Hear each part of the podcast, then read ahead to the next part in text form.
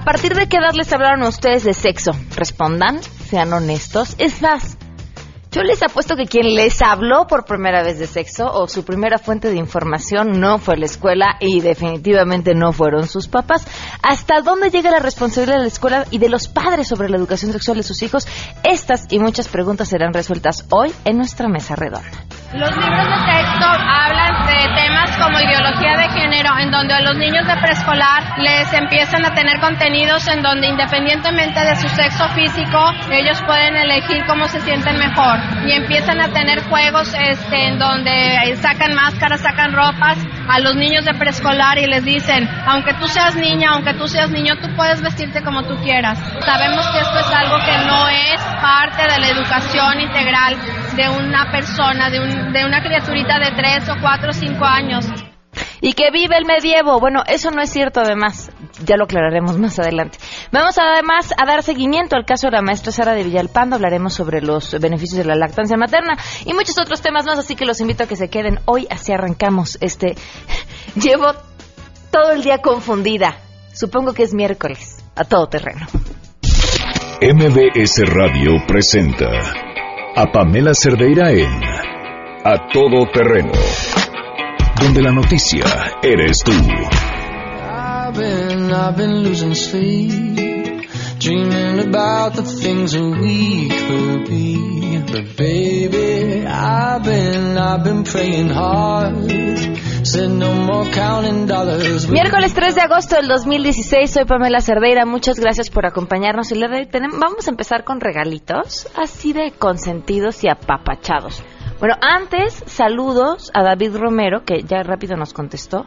Eh, mm, acerca de la primera vez que hablaron conmigo de sexo fue cuando tenía 11 años. Fue mi mamá la que me dijo, mira, muy bien David, yo creo que es de ser la excepción este Bien, gracias por contestarnos. Eduardo Rojas, saludos también desde temprano reportándose. Alejandro García, Marco Albarrán, Armando Sánchez, muchísimas gracias. A todos los que nos escriben a través del teléfono en cabina que nos llaman 5166125, en el WhatsApp 5533329585, el correo electrónico a todoterreno arroba y en Twitter y en Facebook me encuentran como Pam Cerdera.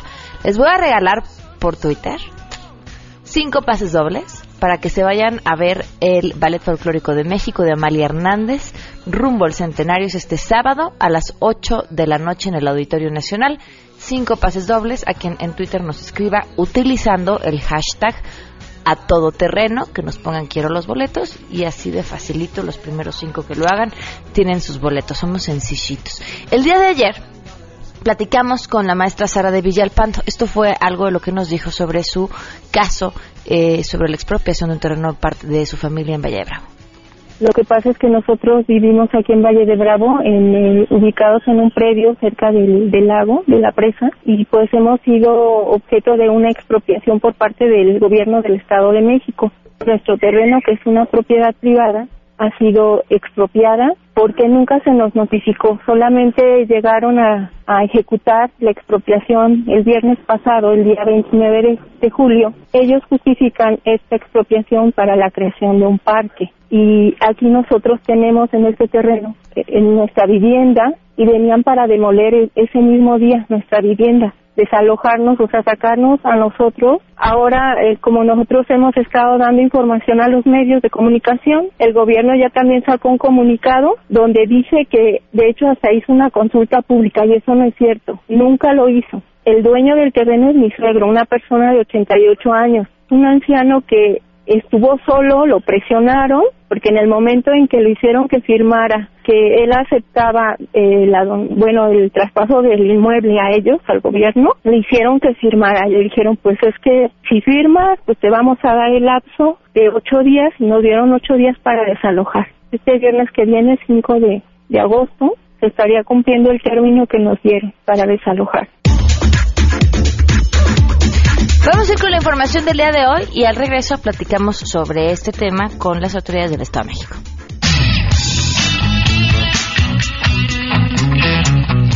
Hija encabezados por los padres de los 43 normalistas desaparecidos, casi un millar de maestros residentes marchan este miércoles de los Pinos al Zócalo Capitalino a donde los dejen llegar avanzando por Reforma y Avenida Juárez para insistir en su rechazo a la reforma educativa. No quieren entender que es necesario derogar o abrogar. Nosotros sabemos que gobernación no lo puede hacer, pero sí se puede definir ahorita en gobernación cuál es la ruta para llegar a eso precisamente. Para nosotros es ilógico lo que está haciendo Aurelio Nuño, de presentar lo que él llama un nuevo modelo educativo que no tiene nada de, nuevo y luego consultar. Este señor está construyendo el edificio empezando por el techo. Para nosotros los cimientos son los foros eh, regionales, el foro nacional sobre educación y a partir de ahí implementar lo que sería un proyecto educativo nacional. Les ha informado Rocío Méndez. Así es, gracias. Debido a las pérdidas económicas, al cierre de empresas y de empleos, empresarios afectados por las movilizaciones de la CENTE en los estados de Oaxaca, Chiapas, Michoacán y Guerrero, advirtieron que presentarán su declaración en ceros ante las autoridades del SAT. Enrique Solana, el presidente de la Concanaco, explicó que también analizan presentar una denuncia colectiva contra el magisterio disidente, así como en contra de las autoridades que han sido omisas, ya que las afectaciones, por ejemplo, en Oaxaca alcanzan los 10.000 empleos perdidos y el 40% de empresas que han sido cerradas en estos 70 días de movilizaciones. El presidente de la Concanaco exigió que se ponga un alto a esta situación. Para Noticias MBS, Citlali Sáenz. La Procuraduría Federal de Protección al Ambiente informó que al concluir el primer mes de la puesta en marcha del programa de vigilancia e inspección a centros y unidades de verificación vehicular, ha suspendido hasta el momento en 173 líneas de medición de contaminantes 52 de los 141 verificentros visitados. De estos, 111 corresponden a centros de verificación para el transporte particular y a 30 unidades de verificación para el transporte público federal. Casi el 40% de los verificentros con líneas suspendidas se ubican en el Estado de México, seguidos de los ubicados en Ciudad de México y Puebla con el 25% cada uno. Desde el inicio de la vigencia de la norma emergente, el Estado de Morelos suspendió su programa de verificación vehicular obligatorio, por lo que sus 42 centros de verificación se han mantenido cerrados. Casi 30 verificentros se han encontrado cerrados al realizar la visita de inspección correspondiente, por lo que se volverán a visitar en un futuro cercano. En seguimiento al establecido en la Ley Federal de Procedimiento Administrativo, al día de ayer se habían notificado 14 acuerdos de emplazamiento, 7 en el Estado de México, 6 en la Ciudad de México y uno más en el Estado de Hidalgo. Al momento se han levantado las suspensiones a 33 líneas de verificación en 6 verificentros, ya que estos han demostrado que cumplen con lo estipulado en la norma. Las sanciones que finalmente resulten pertinentes se impondrán en un término de 60 días hábiles, según la Ley Federal de Procedimiento Administrativo, informó Marilu Torrano. El jefe de gobierno capitalino Miguel Ángel Mancera dio a conocer los nuevos espacios públicos donde se podrá acceder a Internet gratuito en cinco delegaciones. En el antiguo Palacio del Ayuntamiento informó los avances de la fase 5 de acceso a Internet Wi-Fi en la CDMX. Escuchemos. Hoy se está hablando de estos nuevos 20 sitios en Coyoacán, Álvaro Obregón, Magdalena Contreras también, Tlalpan y Xochimilco son todas las delegaciones que hoy estamos anunciando. Y, y, por cierto, quiero dejar también constancia, porque estaba yo verificando con el eh, subdirector comercial de Telmex, si se concluyeron todas las pruebas en otros dos sitios que nos comprometimos y que fue Mazarik y el Paseo de la Reforma. Me dice que están totalmente concluidos. Marcela Espinosa indicó que el corredor de Internet ya está listo desde Reforma pasando por la Alameda hasta llegar al mismo Zócalo. El objetivo, dijo, es que sea la zona más grande de acceso a Internet en América Latina, informó Arturo Damián.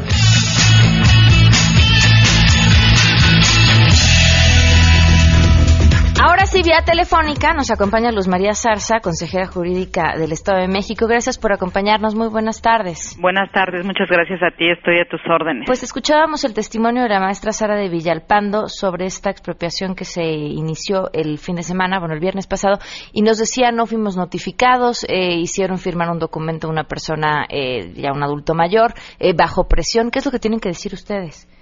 Mira, eh, es obvio que las reacciones de una expropiación nunca son sencillas y se entiende perfectamente el sentir de, de quienes son o eran los propietarios de estos predios.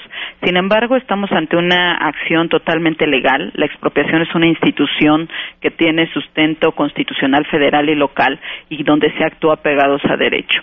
Eh, hubo lo más importante en las expropiaciones son la causa de utilidad pública, que en este caso eh, es motivo de una serie de peticiones que le han hecho al gobernador durante mucho tiempo para poder tener la población y el turismo que llega a Valle de Bravo acceso a la laguna porque todo es propiedad privada y en donde se hace un estudio cuidadoso técnico no sabemos quiénes son los propietarios cuando se hace el estudio no este no hay ningún interés no sabemos su edad no sabemos su condición económica sino solamente se hacen estudios para ver cuál es el mejor lugar para que se pueda construir el proyecto. Es un proyecto totalmente consolidado. El gobernador trae un compromiso de construir plazas Estado de México en todos los municipios y eh, de esta manera se puede resolver las peticiones sociales de que quieren un espacio público que tenga vista y acceso al lago, donde puedan hacer deporte los jóvenes, donde las personas de la tercera edad puedan platicar, los discapacitados,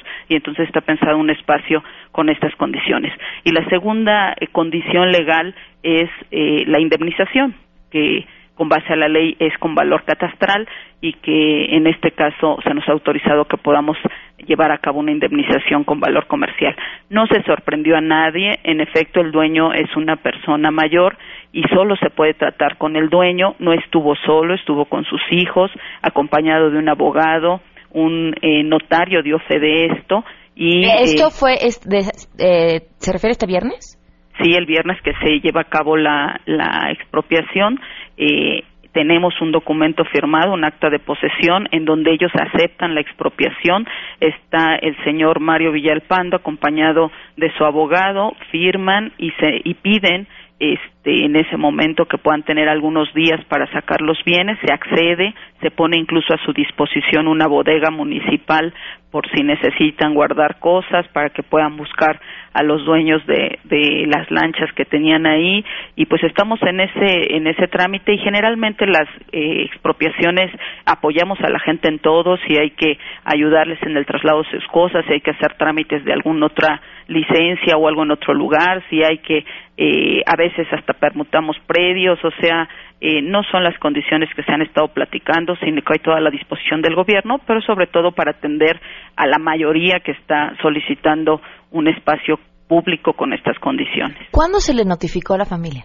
Nosotros tenemos dos notificaciones, el 29 de junio de 2016, sí son notificaciones vía instructivo, porque la gente a veces eh, o no se encuentra o se niega a recibir la notificación. Y entonces el Código de Procedimientos Administrativos nos señala que cuando se, este sea esta sea la situación que fue lo que sucedió en este predio se haga vía instructivo. Se realizan dos el 29 de junio de 2016 y el 11 de julio de 2016 bueno avisar sobre una expropiación que son pues 20 días antes de que se lleve a cabo así es como lo marca la ley la ley marca cinco días con esa facilidad se le puede quitar una propiedad privada a alguien?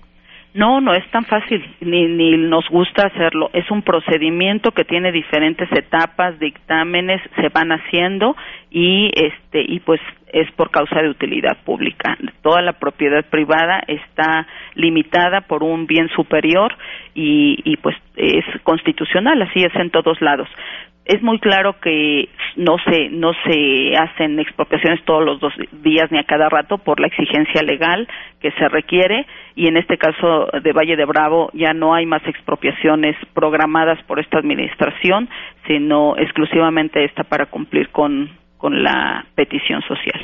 ¿Y esta primera notificación, eh, hay prueba de que se envió o de que la recibieron? Sí, claro, se hace una razón, se pega, o sea, se, se tiene señalado quién no la recibió, las causas, se deja pegado, se, se hace todo el procedimiento y se vuelve a hacer en los mismos términos. Todo el procedimiento puede ser revisado, es impugnable, hay las instancias legales correspondientes y si hubiera alguna situación sería un juez el que lo tuviera que determinar. Nosotros eh, no tenemos ningún problema en eso, estamos convencidos de que hemos actuado conforme a derecho y finalmente lo más importante es la causa de utilidad pública y la indemnización. Ellos mencionaban que habían sido prácticamente amenazados de si no firmaban se iba a demoler y se había demolido ya una construcción que se encontraba a, a un lado. ¿Así funciona? No, no funciona así porque ellos se les se les dejó ocho días, no hubo ninguna demolición en su predio. Este, estamos en ese transcurso. Incluso hoy le pedí a abogados de la Consejería Jurídica que fueran a visitarlos para ver si necesitan alguna prórroga o cómo vamos o si quieren este que empecemos a platicar de la indemnización. Te digo que en otras ocasiones hasta hemos tramitado licencias o les hemos ayudado a instalar sus negocios. El gobierno del Estado no actúa así y eh, apoya en todo no es lo ideal, pero son acciones que se tienen que llevar a cabo en favor de la gente. Y el tema de la indemnización, porque otra de las cosas que ellos comentaban es que ni siquiera se había mencionado. ¿Lo conocen ellos? ¿Están de acuerdo? ¿El monto de cuánto se trata? Mira, en el decreto se señala la indemnización, aunque se apega a que es a valor catastral, porque así lo establece la ley. Pero generalmente cuando negociamos, yo te quiero comentar, por ejemplo, que en las indemnizaciones que ha llevado esta administración no tenemos un solo juicio, todas han concluido bien porque siempre pagamos lo justo a valor comercial o apoyamos en todo lo que respecta y entonces eh, todas las administraciones, todas las expropiaciones han terminado bien y esperemos que este sea el caso. Eh, tenemos la indicación del gobernador de que si ya se afectó a la gente por una causa de utilidad pública, no se les afecte más y al contrario se les apoya en todo lo necesario. ¿Y este centro que planean construir ahí, qué más tiene? Mira, la plaza, que eso eh, también la causa de utilidad pública, pues va a ser fácilmente comprobable porque está programada que se concluye en febrero del próximo año. Tiene eh, ciclopista, tiene una pista de estas skate eh, para patines, ¿no? Para patinar, donde los chicos van con patinetas y patines, tiene senderos para caminata, tiene mesas para que la gente conviva ahí, este, la vista va a ser eh, muy agradable. Eh, la gente ahorita dice que solo puede acceder eh, a, la, a la laguna por los negocios, ¿no? Porque está prácticamente toda privatizada y entonces pensamos que además de que se van a atender las solicitudes va a haber un crecimiento y un fortalecimiento económico, turístico y, y es muy atractiva. Tiene diseños para personas discapacitadas, eh, para personas de tercera edad, sanitarios y todo lo que implica una plaza pública para que estén en las mejores condiciones. ¿Va a haber algún tipo de comercio dentro de esta plaza? No. Ok. ¿Cuántas personas fueron las que solicitaron que esto se llevara a cabo? Eh, bueno, ese es el área social en, atención ciudadana. No tengo claro, pero era una, una petición constante en todos los eventos del gobernador y en las propias redes y la, lo que le llega al gobernador en solicitudes. Bien, pues eh, muchísimas gracias por habernos tomado la llamada y estaremos en contacto, Rosmaría. Muchas gracias a ti, me da mucho gusto saludarte. Hasta luego. Gracias, Paula. 12 el día con 21 minutos. ¿Qué? ¿Nos echamos las buenas? Vámonos a corte ya, ¿no? Mejor. Luego, luego se las contamos, volvemos. Pamela Cerdeira es a todo terreno. Síguenos en Twitter, arroba Pam Cerdeira. Regresamos. Pamela Cerdeira regresa con más en A Todo Terreno, donde la noticia eres tú. Marca el 5166125. Día con 25 minutos. Miren, de verdad que nunca más adecuado que tengamos esta mesa como el día de hoy. Amanecía eh, leyendo. Reforma publicó una pequeña nota al respecto, pero se los comparto porque quien dijo esto es el Papa Francisco. Y me llamó la atención porque aquí hemos mencionado durante diferentes ocasiones sobre pues esta guerra, por llamarlo de una forma, eh, de declaraciones y demás entre la Iglesia y el Estado que tienen que ver con que tienen que ver con pues prácticamente eh, la educación sexual, eh, la, esta iniciativa por parte de la Presidencia para el Matrimonio Igualitario y lo que ellos opinan, y cómo mucho de esto, o de esta guerra, sobre todo en contra del Estado, está plagada de mentiras, ¿no? Alarman y entonces la gente se asusta y entonces por supuesto empezamos a opinar al respecto sin investigar qué pasa. Bueno, pero les digo, ¿qué dijo el Papa? Este, habla práctica, dice, quisiera concluir con este aspecto porque detrás están las ideologías. En Europa, América, América Latina, África y en algunos países de Asia hay verdaderas colonizaciones ideológicas y una de estas, lo digo claramente con nombre y apellido, está la ideología de género Hoy a los niños, a los niños en las escuelas se les enseña esto, que el sexo cada uno lo puede elegir. ¿Y por qué? Miren, yo no sé, les juro que mis hijos han ido a la escuela desde los dos años y nunca les han enseñado eso. ¿Y por qué les enseñan esto? Porque los libros son de las personas e instituciones que te dan el dinero, son las colonizaciones ideológicas sostenidas también por países muy influyentes. Esto es terrible.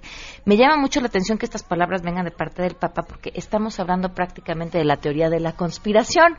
Es una teoría de conspiración. Un señor que usualmente está bien informado, pero ahora sí se dejó llevar, voy a hacerlo con toda claridad, por toda una eh, estrategia que ha resultado muy eficaz de la ultraderecha de generar una, una especie de demonio en todo lo que tiene que ver en la progresión de la cultura sexual.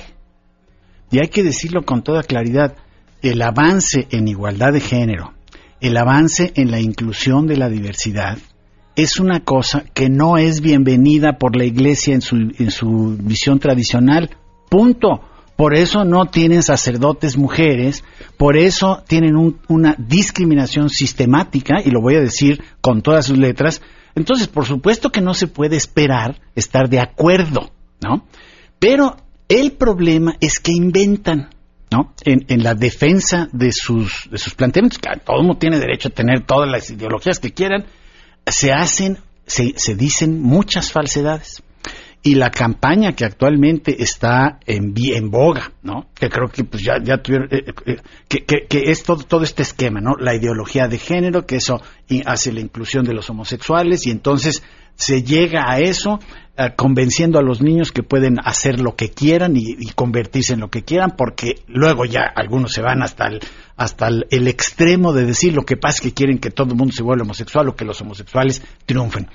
Y mira, por un lado es revelador de una estrategia moralmente cuestionable, y aquí yo me voy a ir del lado de ellos.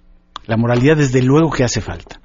Hace falta que nos normemos por conductas del bien y del mal y engañar es malo. Punto. Es malo. Aquí y en China. Esto es una de estas verdades universales. Y casi no hay afirmación que salga de con familia, para decirlo con toda claridad, de la serie de organizaciones que se han afiliado que tenga un grado de verdad. Casi no hay una. Este asunto de los ejercicios de los niños para que escojan su género es una invención.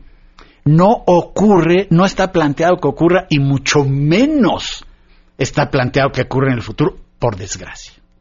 Porque ahora déjame decirte, ni es cierto que los libros de texto se estuvieran repartiendo con esos eh, ensayos, ni, no es cierto, simplemente ya están Estas imágenes de los libros de texto, que no es un libro de texto, que es un, manual, para, preescolar. Las imágenes que mezclaban, este, mezclaban todo tipo de imágenes, unas que no corresponden a la edad, y otras que de plano son inventadas, porque hay unas que están realmente horribles que también las ponen juntas. Pero es, es simplemente difamar usando la mentira. Eso no ocurre. Pero la cosa está, yo creo que muy grave, porque mira, ya ves que presentaron el nuevo modelo educativo, ¿no? Y también nos presentaron, ahora sí, se pueden ver los libros de texto con una facilidad notable, afortunadamente, porque antes era un suplicio ir a averiguar qué es lo que decían los libros de texto gratuito, ahora ya están todos disponibles ya tuvimos la tarea, ya los revisamos, ya revisamos el modelo educativo y, oh sorpresa, el modelo educativo tiene escondidísima la educación sexual. Casi no aparece. Aparece dos menciones de sexualidad en primaria. Dos. Quinto y sexto. No, una, es más temprana y la otra es alrededor de sexto. Anticoncepción. Borrado. No aparece anticoncepción.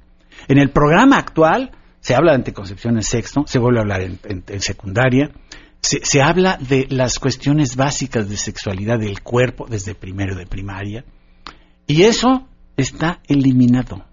Y voy a decirlo con toda claridad, no puedo dejar de pensar que los responsables del nuevo modelo educativo prefirieron evitar la confrontación con esta bola de mentirosos, que lo único que hacen es hacer escándalo, a recurrir a la ciencia todas estas cosas de, organismos internacionales, lo que sucede es que el UNICEF, lo que sucede es que Fondo de Naciones de, Naciones Unidas ha pagado a investigadores, a, gente muy, muy bien formada, científicos, para publicar orientaciones y Y sí, hay muchos libros que no son los que se usan en las secundarias ni en la primaria, pero sí hay libros que orientan y son los atacados ahora hasta por el Papa. ¿no? Es, es verdaderamente escandaloso la eficiencia de la mentira como herramienta en, la, en el convencer a las personas.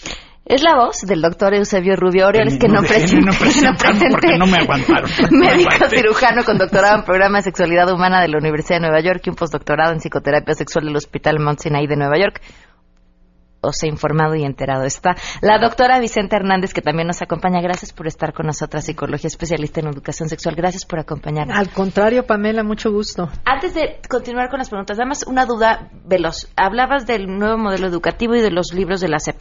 Cuando te refieres a los que sí traen información, ¿son los que se imprimieron hasta el año pasado? Sí, no, yo este los que se acaban de repartir. Eso sí traen información. Sí, porque ahí todavía el nuevo modelo empieza hasta 2018. Lo vamos a discutir, ¿no? Y ese es en el que en teoría Ahí ya no viene nada. No, sí viene, sí viene.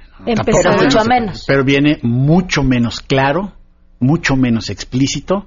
No es que no lo eliminan por completo, pero se ve una timidez notable, notable en, en todo el... la, educación sexual está metida casi, casi, casi eh, en dos puntos. En dos, de, una temática, el, modelo educativo tiene 350 páginas, la, la parte del currículum.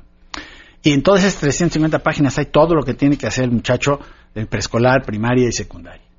Dos menciones.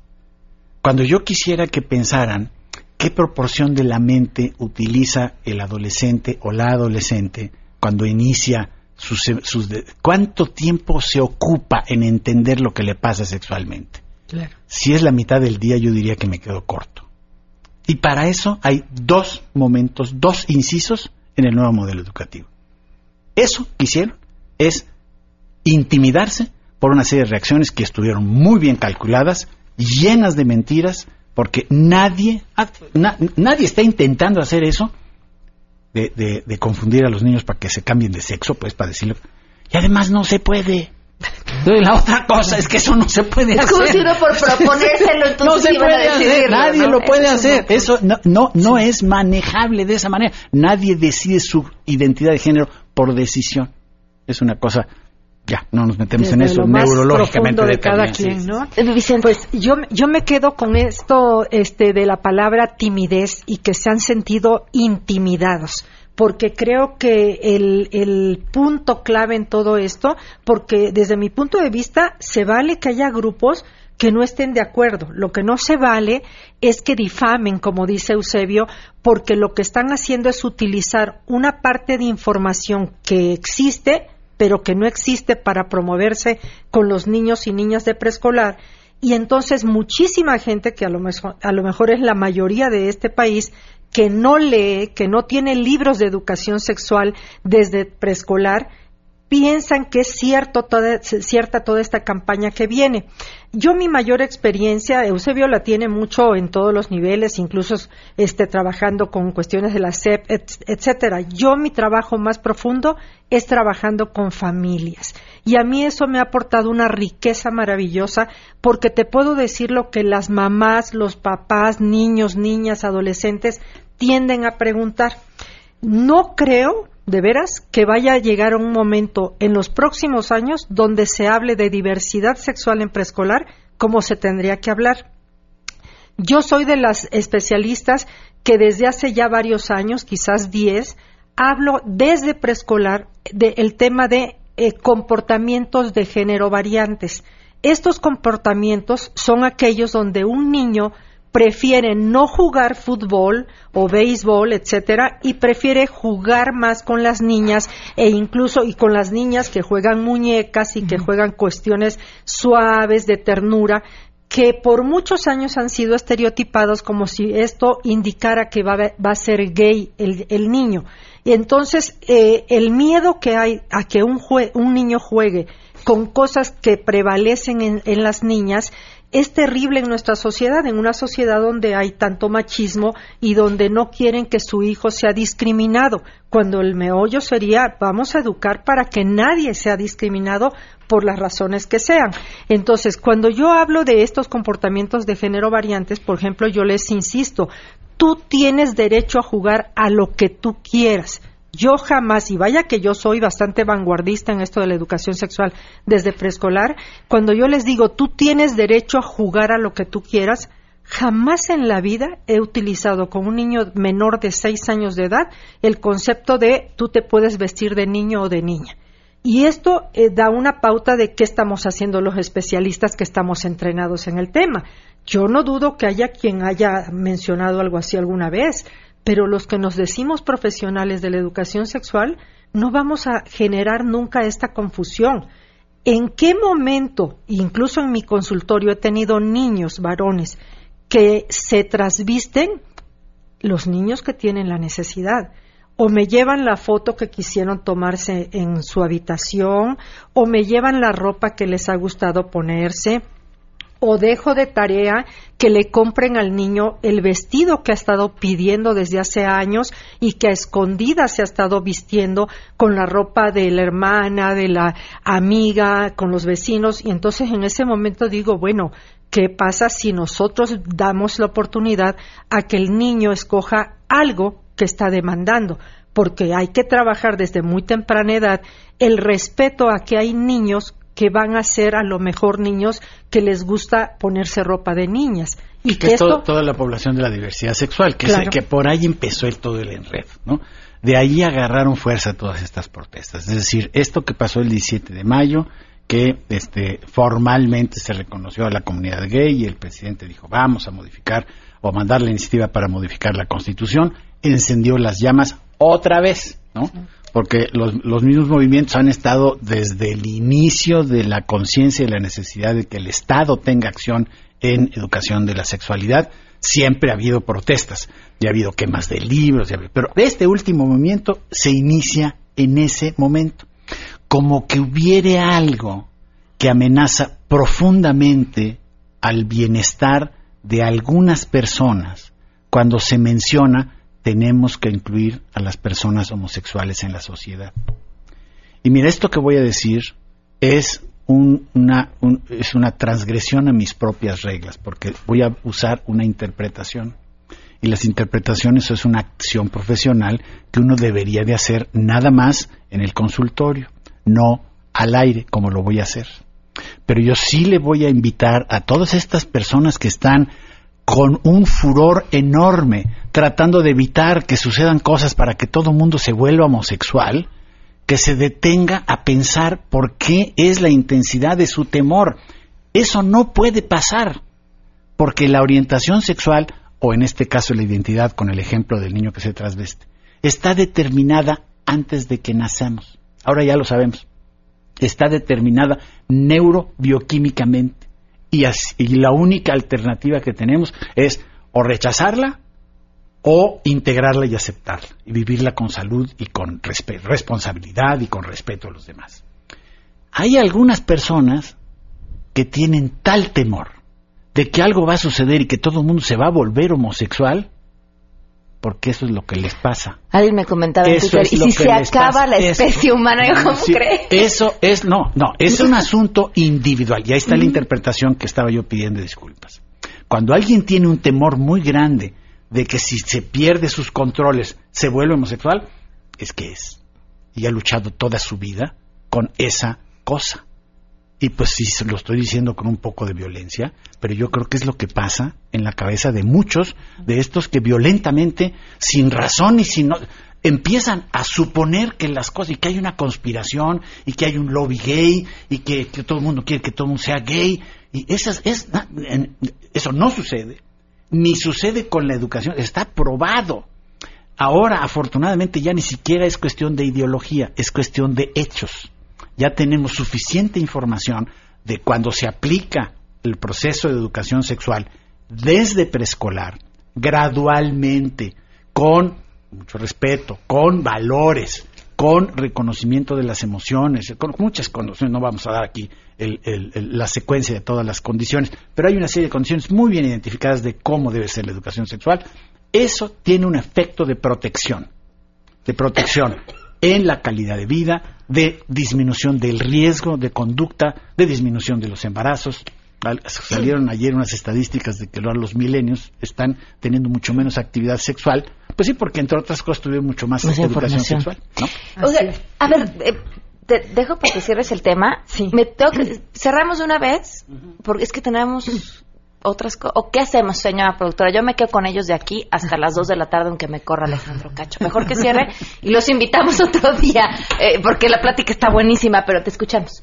Sí, bueno, a mí me parece que sería este, interesante escuchar esta parte de qué pasa, por ejemplo, en el estudio, en, en, el consultorio, con niños que se les ha permitido esta parte de vestirse de niñas, si así ha sido su necesidad, que es un mínimo. Yo les puedo decir que en 27 años he tenido, cuando muchos, cinco niños que han querido hacer eso.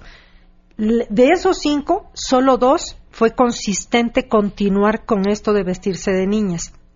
Entonces, a veces por estar con este miedo y esta represión a que los niños se expresen auténtica y congruentemente su necesidad, estamos construyendo un monstruo que ese niño está internamente confundido, ¿sí? Y cuando digo estamos construyendo un monstruo es esta ambivalencia que el niño no entiende y que para eso debiéramos estar los adultos, sea uno terapeuta, sea uno conductor, mamá, papá, abuelos, debiéramos de orientarlos para que ellos resuelvan estas dudas que tienen y no construir la idea falsa de que esto es una enfermedad. Ok, los vamos a invitar a que se queden aquí, no se vayan. Eh, por supuesto que regresen, creo que el tema da para mucho más y además hay muchísimas dudas por parte del público. Eh, muchísimas gracias, doctora. Gracias, doctor, muchas gracias por habernos acompañado. Vamos a una pausa y continuamos. Si te perdiste el programa A Todo Terreno con Pamela Cerdeira, lo puedes escuchar descargando nuestro podcast en www.noticiasmbs.com. Pamela Cerdeira está de regreso en A Todo Terreno. Únete a nuestra comunidad en facebook.com, diagonal Pam Cerdeira. Continuamos. Porque hay nueve maneras de ver el mundo. Llegó la hora de conocerte con el Enneagrama. A Todo Terreno.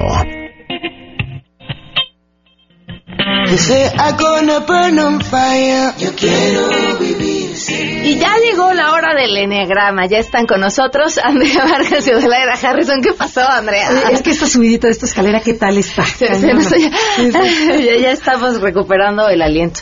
Pero si somos, el número que nos toca el día de hoy es el 6. La personalidad 6. El 6 es de los de la cabeza, de los del corazón o de los del estómago. De la cabeza. De 5, 6 y 7 son cabeza. Ok, perfecto. Entonces filtran a través de la cabeza. Siempre analizan y observan. ¿Cómo son 6?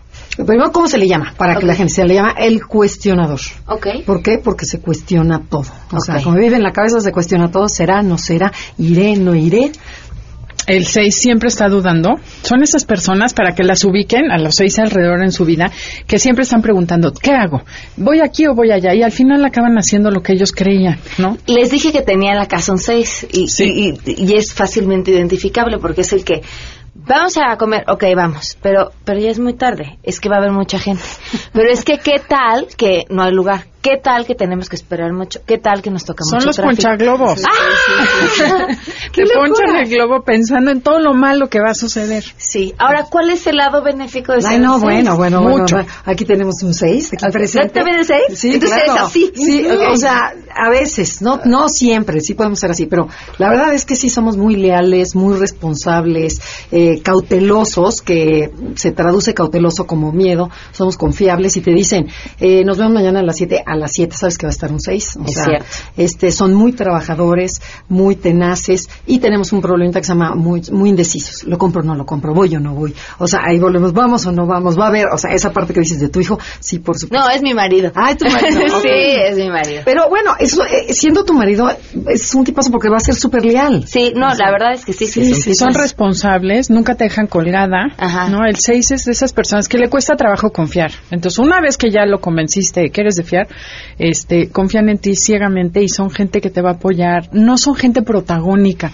No es el típico que quiere todas las estrellitas. El 6 ayuda y trabaja en equipo, sabe hacer equipo con los demás. Eso también es bien padre del 6. ¿Qué mueve un 6? El miedo, te mueve el miedo. Pero fíjate, algo bien importante a distinguir, por ejemplo, por ejemplo dices, bueno, ¿eres seis o no? Es, es que somos un conjunto de opuestos. Este, hay dos tipos de seis. Ah, hay un seis que es más cálido, más suave, cuando tiene miedo huye, este, eh, es cariñoso, lindo, y hay otro seis que es el opuesto. Entonces, por eso a la gente le cuesta trabajo decir, soy seis o no soy seis. Hay un seis que es muy agresivo, es más directo, más asertivo, más rebelde, y cuando tiene miedo, en lugar de huir, ataca. Entonces dice, ¿será un ocho? Y no, es seis. ¿Qué te parece si ponemos ejemplos de famosos? Por ejemplo, Woody Allen sería un seis típico, miedoso, el que es, tiene cara de asustado. Y Lucerito, en alguna época que O Mel Gibson. ajá, esos son cálidos. Y el, el, agresivo, agresivo, sería Mel Gibson, ya Calderón, nuestro presidente Calderón. Ok. Que quieren saber dónde están parados, un poco impulsivos, entonces se confunde con ocho ese seis. Ok. Ahora, a ver, si tenemos un jefe 6. Si tienes Al jefe 6, cúmplele siempre. Nunca le prometas algo y no lo hagas, porque eso pierde la confianza en ti y ya perdiste para siempre. El 6 tiene un círculo interno y a esa gente sí le confía. Entonces tienes que ser parte de ese círculo siendo responsable, cumplido.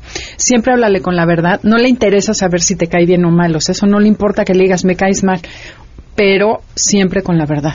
Y siempre, por ejemplo, al jefe eh, como buen seis, queremos saber lo bueno y lo malo. Entonces, si tú me dices que todo está maravilloso, voy a dudar de ti. Okay. Es decir, ay, sí, ¿a poco? ¿De dónde lo sacó? En cambio, si me dices, mira, está esto mal y esto está bien, dices, ah, mira, esto sí, es de mi equipo. okay. O sea, siempre hay que tener las dos partes, porque hay personalidades que son muy positivas y que nada más quieren oír lo positivo. No, el seis quiere saber cuáles son los problemas, es como más terrestre. ¿Un compañero de trabajo seis? También, y muy fácil, por ejemplo, cualquier personalidad, dale lo que te piden. Por ejemplo, ¿qué busca el 6? Seguridad, dale seguridad.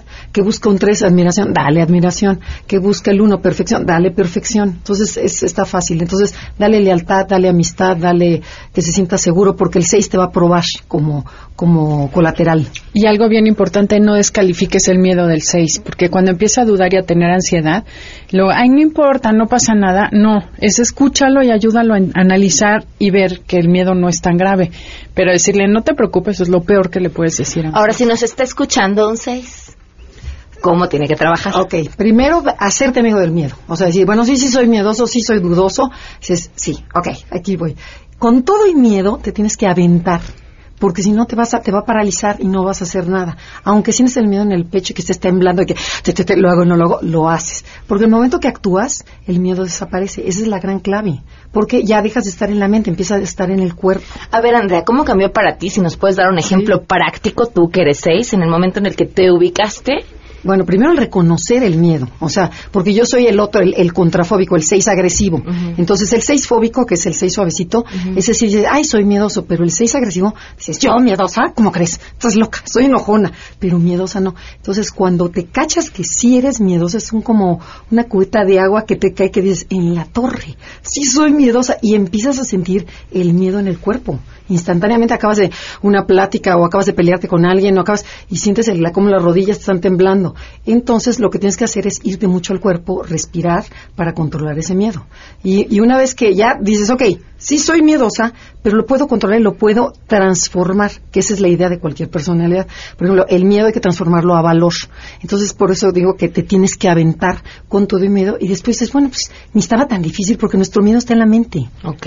Una cosa que podrían hacer es todos los días apuntar cinco cosas que sí hicieron bien, como éxitos, porque el seis no se reconoce el éxito y no reconoce que puede hacer las cosas. Y se te olvida, como dice Adelina, se te olvida el éxito. Apunta cinco cosas que lograste en el día, aunque sea bañarte, llegar a tiempo, pero es empezar a valorar lo que sí hace el 6, porque siempre está viendo que no puede hacer cosas y no valora lo que sí hace. Ok, perfecto. Si les queda alguna duda, que las consulten en Facebook. Enneagrama Conócete. En Twitter. Arroba Conócete MBS. Y o, o, métanse a nuestra página www.eleneagrama no, Y también está el libro del Enneagrama. Y este sábado también nos pueden escuchar a las 12 del día. Sí. A través del 102.5. Y, su podcast, que por cierto les va muy bien, ya las vi, sí, ya las vi. La, verdad, la verdad, de veras muy bien. En iTunes pueden descargar los podcasts. Muchas gracias. Si tienes un caso para compartir, escribe a todoterreno.mbs.com. Pamela Cerdeira es a todo terreno. En un momento continuamos. Estamos de regreso. Síguenos en Twitter, arroba Pam Cerdeira, todo terreno, donde la noticia eres tú. Continuamos. Sí, muchas gracias por todos sus comentarios que han llegado a través de WhatsApp, a través de Twitter también sobre la mesa. La vamos a repetir. Es más, ya quedamos con ellos que el próximo jueves retomamos el tema y le damos pues todo el programa porque además quedaron muchas dudas en el aire. Les había preguntado en Twitter a los cuántos años sus papás les hablaron de sexo. Respuesta, 6% a los 10. 3% a los 11 años, 16% a los 12 años y el 74% nunca les dijeron nada. Así que es probable que su fuente haya sido pues un cuate mal informado. Nos vamos, se quedan en compañía de Alejandro Cacho. Mañana a las 12 los espero a todo terreno. Soy Pamela Cerdera y que tengan un excelente miércoles.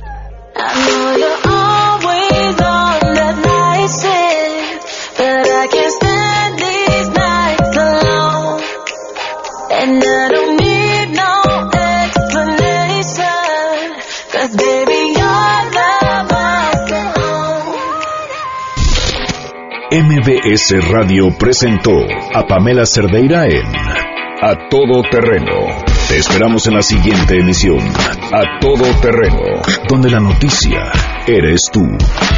MBS Radio, en entretenimiento, estamos contigo.